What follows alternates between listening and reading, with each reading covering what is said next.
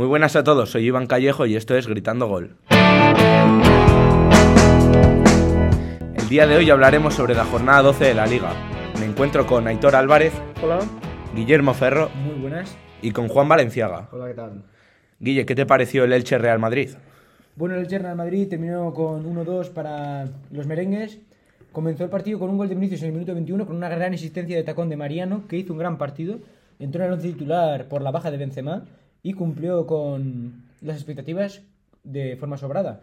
Eh, hizo un gran partido, igual que el Real Madrid, que cumplió y ganó. Tuvo ocasiones claras, igual que también el Elche, aunque más abundantes los visitantes. Eh, Guti terminó el partido expulsado por una doble amarilla. Y finalmente eh, el Madrid sentenció el partido con un gol de Vaselina, otra vez de Vinicius, con, eh, en el minuto 72, aunque consiguió recortar distancias. Al final del partido, Peremilla para el Elche. ¿Qué os pareció la actuación de Vinicius, Juan? Espectacular, Sí. sin duda. Mm. Me parece que es un jugador que al principio fue muy criticado, está cerrando bocas a todo el mundo, poniéndose a la altura de los mejores jugadores de un Real Madrid en busca del liderato a tan solo un punto con un partido menos. Me parece que está cuajando muy bien, grandes goles, ahora ya está empezando a encontrar portería, un jugador muy eléctrico por banda y un peligro constante para cualquier rival. ¿No te parece, Aitor? Sí, la verdad Sí. que subrayo todas tus palabras. Me parecen muy acertadas. Sí, es un jugador que claro, el regate y la velocidad siempre lo ha tenido y ahora que se está encontrando con más facilidad de cara a gol, es un jugador muy peligroso y muy importante para este Real Madrid. Aunque yo creo que la, más la actuación más destacada sigue siendo la de Mariano, que en su primer partido en esta temporada en la liga ha conseguido dar una asistencia y hacer un- una actuación espléndida, que hizo que el Real Madrid pudiese sacar el partido adelante sin echar de menos a Karim Benzema. Sin duda un jugador muy determinante. Otro partido que solventó con facilidad un gran equipo que está avanzando lentamente en la tabla fue el Sevilla. ¿Qué te pareció el Sevilla Osasuna, Juan? Pues en este partido homenajearon a Ocampos por llegar a 100 partidos con la camiseta del Sevilla. Que este sigue invicto en casa y fue la primera derrota eh, como visitante para Osasuna. Gol de Diego Carlos en el 39 de un gran cabezazo tras un córner, la verdad. Sí, buen golpeo. Sí. La verdad. Y el segundo go- gol, eh, después de un malentendido entre el defensa de los Asuna y el portero Juan Pérez, le sirvió al Sevilla para marcar ese segundo gol con el que acabó finalizando el partido. Sí, pese al error de Juan Pérez en la salida, yo creo que para ser un portero suplente debido a la lesión del titular de los Asuna hizo una gran actuación. La falta de comunicación ahí sí que les perjudicó bastante en el segundo gol. Pero por lo general yo creo que gran actuación del Sevilla, no hay que desmeritarlo, pero el Osasuna tampoco tuvo un mal partido y el resultado puede dar a parecer eso. Sí, yo creo que Osasuna estuvo especialmente flojo arriba, no llegó a tener eh, las oportunidades, oportunidades claras y las que tuvo no supo resolver. Atrás, eh, bastante flojo, sobre todo en ese segundo gol, el resto bastan- bastante contundentes y una buena actuación de Juan Pérez, parando sobre todo un mano a mano que lo para con la cara.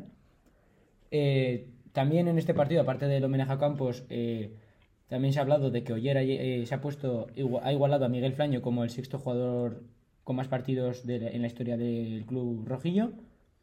Y en, líneas generales un partido predecible. El Sevilla dominante, imponiendo su juego y llevándose el resultado. Osasuna sufrió mucho al final, ¿eh? Sí, Sí, sí, sí. con el resultado en contra ya se tuvo que volcar y también aguantar las contras de los sevillistas. Y bueno, el siguiente partido es un Valencia-Villarreal, derby eléctrico en la comunidad valenciana, no el primer derby de esta jornada, porque luego veremos otro más adelante. Pero empezamos con este, Aitor. Bueno, el Valencia-Villarreal 2-0, partido fácil para los de Valencia. El Villarreal, aunque en la primera parte se era bastante dominador, teniendo unas ocasiones bastante claras, el Valencia en la primera que tuvo la marcó. Eh, que la marcó Hugo Guillamón con un golazo de vaselina en el minuto 43.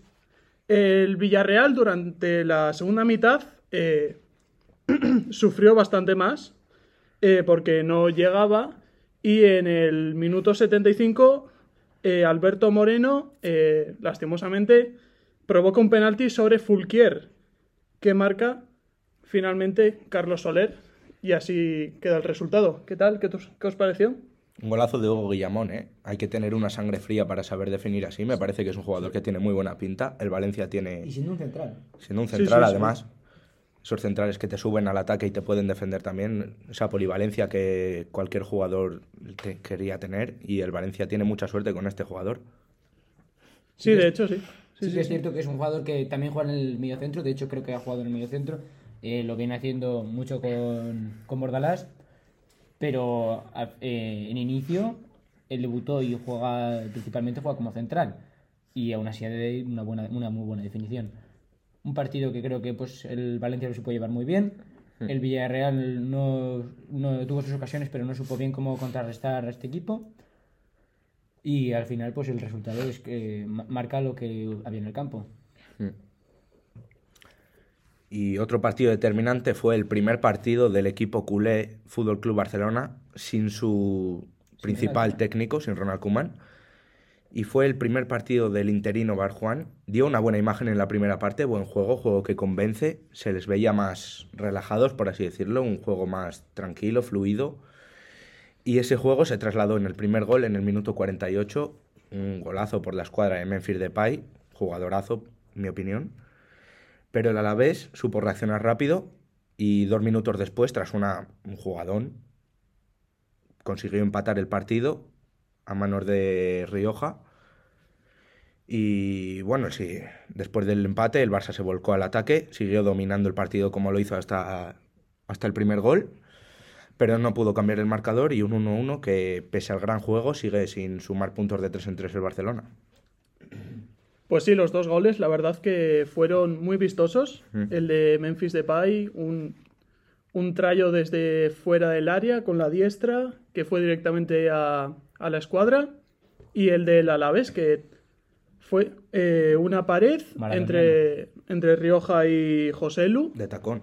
de tacón además, y que definió muy bien. O sea, ambos goles fueron de categoría. Y así como dato, el Barça tuvo más de un 75% de la posesión del partido. Sí, Ojo, eh. es lo que viene siendo el Barça. Mucha posesión y poco gol. Sí, la verdad es que el Barça ahí eh, tampoco se ha notado demasiado el cambio, quizá tampoco tenido mucho tiempo Sergi Barjuan. Sí que con Ronald Koeman venía siendo parecido, tenían al final acababan teniendo la posesión. Sí que el juego igual ha sido mejor, ha mejorado, eh, ha tenido quizá más ocasiones o más claras al menos, pero sigue fallando la definición y sigue fallando también que el Alavés en las pocas en lo poco que llegó consiguió hacerles un gol. Hoy tiene otra prueba de fuego, Barjuan en Champions, a ver qué cara da en Europa con este equipo. Y el que Otra final. Otra final, sí, para jugarse bastante el tipo. Y otro equipo que está en situación crítica es el Cádiz, que recibía al Mallorca. ¿Y cómo acabó ese partido, Juan? Pues acabó empate 1 a 1, el que se jugó en el nuevo Mirandilla de Cádiz, no, en el que no hubo, hasta el minuto 91, ninguna ocasión clara para ninguno de los dos equipos. Pero eh, de repente el Mallorca le tiró y le dio al larguero tras un disparo de una falta. Eh, finalmente, tras varias ocasiones del Mallorca, metió eh, Idrisu Baba, que sin duda es, eh, se puede decir que es el mejor jugador de este partido, ¿no? Muy determinante. Sí, sí, sí. Fue un partido sin ocasiones, aparte, de, aparte del gol. Llegó prontito y luego ya no hubieron muchas ocasiones y suerte a que el Cádiz en el último minuto pudo sacar un punto que hace tomar aire un poco en esa zona roja de descenso, que bastante necesitado necesita, o sea, está el Cádiz de puntuar. Sí, la verdad que está eh, el primero de los tres colistas. Se mantiene en zona de descenso, pero bueno, se queda solamente uno del Elche y el Alavés, que están con 10. Y bueno, pues eh, se desmarca un poco del Levante y Getafe, que están eh, los dos últimos con 6.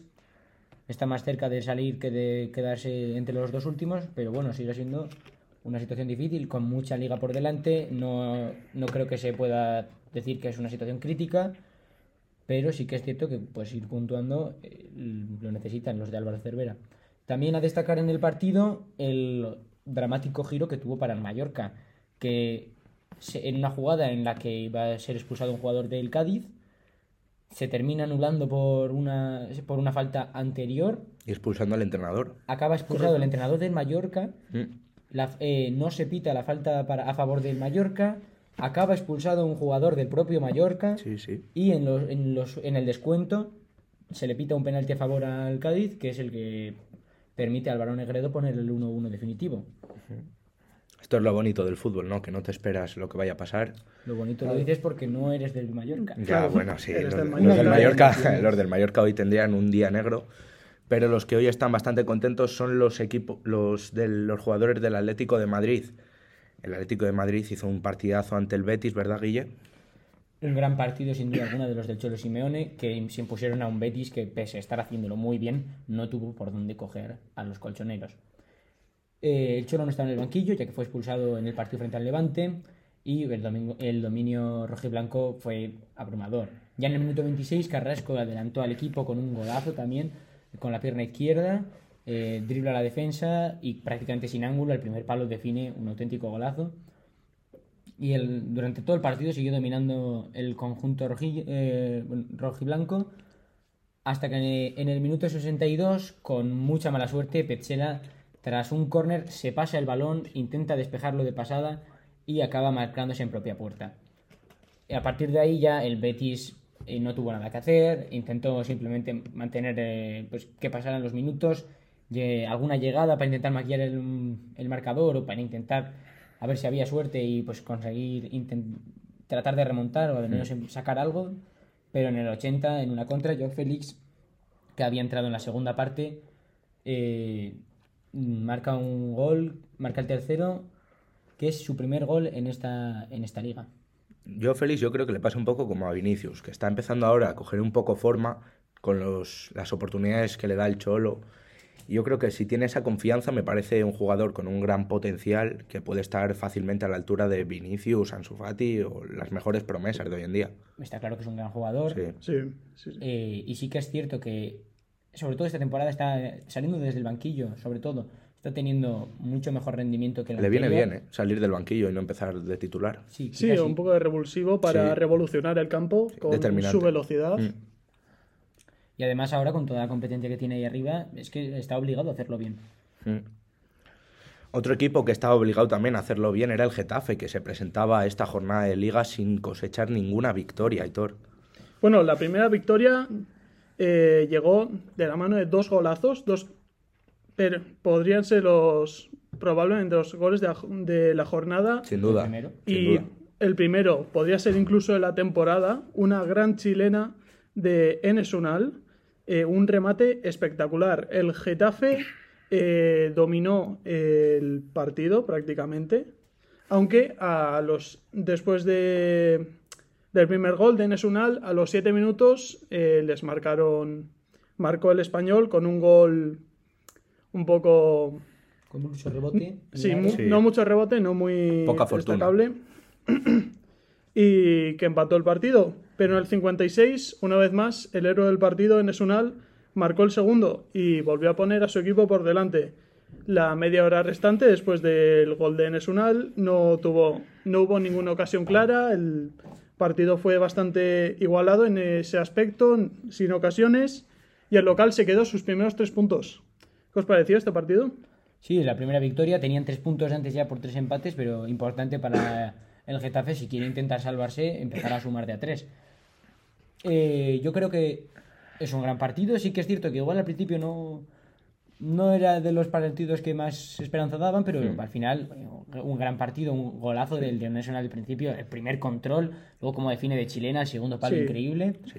Eh, también el español incluso que después del empate tuvo para adelantarse una ocasión bastante clara de Adrián, de Adrián en barba, pero no supo definirla, la paró el portero y poco después eh, acabó el Getafe marcando el gol de la victoria.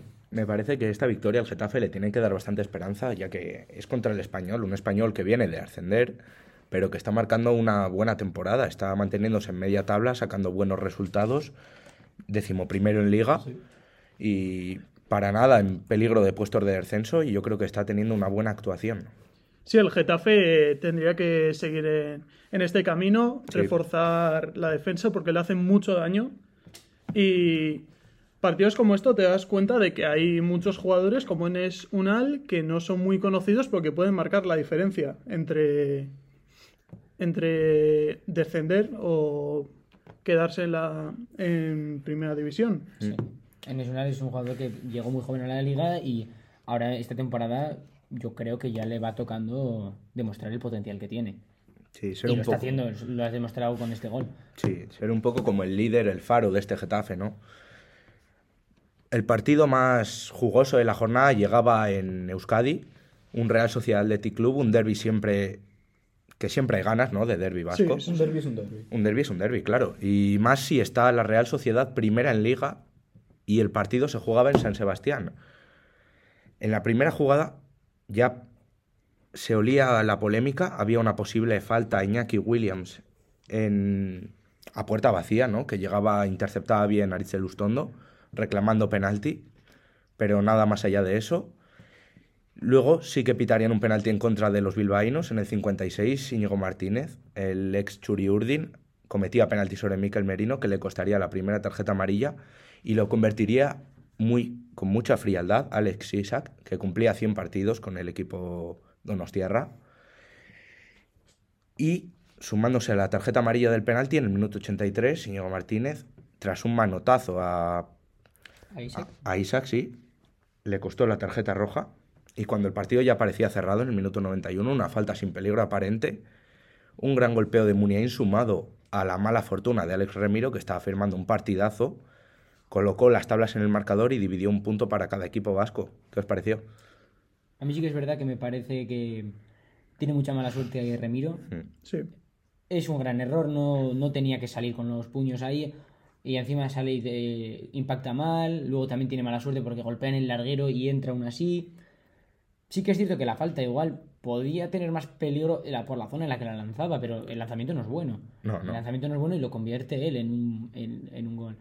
Pero tampoco, me- a pesar del error, creo que el partido que hizo no fue malo. Creo que se empaña mucho por esa, por esa, por ese, por esa acción, pero por ejemplo el cabezazo de Alex Berenguer que saca Sí, con el, pecho, llegando rápido, sí. ahí salva también al Sí, equipo. sí, sí.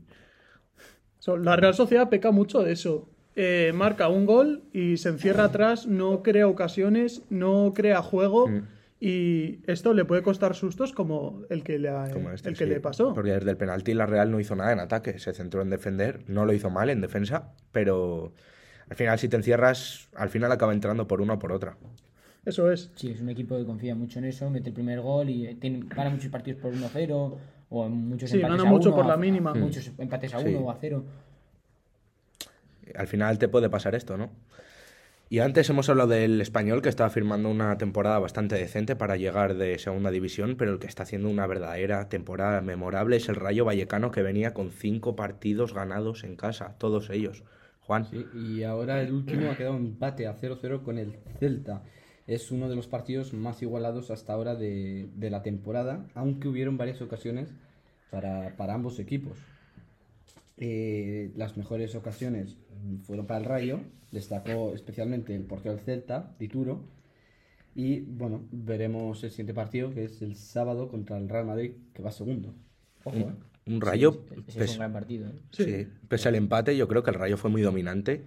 O sea, no está haciendo una temporada que digas, va, está ganando por la mínima, qué suerte está teniendo, porque ya vimos que le plantó está cara al Barcelona. está, siendo muy determinante el Rayo muy, Vallecano. muy, muy bien. ju- en buen todos sus partidos sí. se le está viendo muy solvente, sabe salir de, de situaciones. Y ayer no le dio un respiro al Celta, ¿eh? estuvo todo el rato ataques, ataques peligrosos. No, el pero Celta- final, 53% finalmente, de posesión. Sí, también una posesión bastante igualada, pero yo creo que el pero Rayo las Vallecano ocasiones estuvieron estuvieron muy de- por parte de los Sí madrileños. que es cierto que si te fijas en las estadísticas parece un partido muy, muy equilibrado, Sí, pero... pero- sí que es- al final las llegadas, las grandes llegadas, eh, sin, sin haber ninguna que fuese un gol cantado, eh, yo creo que las grandes llegadas fueron para el Rayo Vallecano. Todas ellas, sí. Sí, hay que destacar la, La de importancia, Dituro, sí, para mí. la importancia de los porteros, que ambos hicieron buenas paradas eh, y también, pues, una mala suerte en los remates de, de los delanteros que no, no encontraban puerta, aunque lo intentasen de Hay todas días- las maneras posibles. Hay días que cuando no quiere entrar no entra y Exactamente.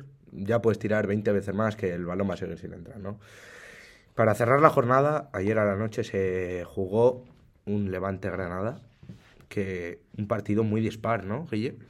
Sí, la verdad que el Levante, pese a jugar en casa, no tuvo nada que hacer contra un Granada que se impuso desde el principio. Un corner en el minuto 7 permitió a Germán Sánchez rematar un testarazo que tras golpear en el palo entró dio, y puso el 1-0 en el marcador, eh, que ya demostraba las intenciones que iba a tener Granada a lo largo de todo el partido. Luis Suárez mucho más, un, eh, un rato más tarde, media hora después, en el minuto 38, eh, tras una jugada bastante extraña, muchos rebotes en el área, Carlos Soler que no es capaz de despejar bien de cabeza, eh, deja un balón muerto para que Luis Suárez eh, defina ante Aitor, que estaba, estaba a media salida y tampoco pudo, pudo parar el disparo. Un gol bastante sencillo para el delantero colombiano. Eh, a partir de ahí el Levante se vino más arriba y trató de enganchar eh, alguna oportunidad, de conseguir meterse en el partido con algún gol. Pero finalmente eh, llegó Antonio Puertas, que marcó el tercer gol tras una recuperación en el centro del campo por sí mismo. Avanzó de la jugada y tras una bicicleta definió con la pierna izquierda el primer palo. Un gran gol de Antonio Puertas. Eh, no hubo, a partir de ahí tampoco hubo muchas ocasiones más claras, el partido estaba ya sentenciado y los dos equipos pues trataron de terminar el partido de la mejor manera posible.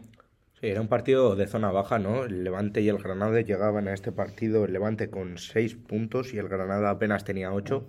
Necesidad muy clara de los dos de llevarse los 3 puntos. El Granada lo supo hacer, está saliendo ahora de la zona de descenso, va decimocuarto. Pero el Levante tiene que ponerse las pilas, ¿no? Va penúltimo con los mismos puntos que el Getafe, que va último con tan solo una victoria. Y la liga está comenzando, pero se ponen las pilas o no tiene muy Sí. buena pinta la temporada suya. Pero el Granada es un equipo es muy determinante y ya le hemos visto con mucha fuerza el año pasado, por ejemplo, en Europa En League. Europa. Le vimos, aunque llegó hasta cuartos de final, Dio buen papel. Hizo un buen papel y aunque esta temporada vaya decimocuarto, que parece que se le está atragantando un poco la liga, eh, para final de temporada puede llegar bastante alto, incluso a puestos europeos, si comienza a sumar puntos con partidos como este. Sí, yo creo que es pronto para hablar de, ascen- o sea, de descensos eh, por la zona en la que están, pero o sea, sí que es cierto que los equipos que están abajo tienen que tratar de no que no se les desmarque mucho los que están arriba, sin llegar a preocuparse, porque al final es lo que estamos diciendo. Llevamos 12 jornadas, es tarde, es pronto para hablar de esto. Pero sí que mm, un equipo como el Granada, que como hemos dicho, estaba en Europa League, es- pues se puede hacer extraño verlo ahí abajo, porque además tiene una buena plantilla.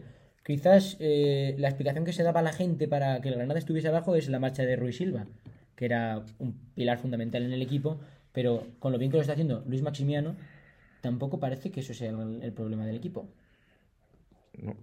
Pues con este partido finaliza la jornada número 12 de la liga. Esperemos que les haya entretenido y nos vemos en el siguiente podcast. Chao, chao, chao, chao. chao.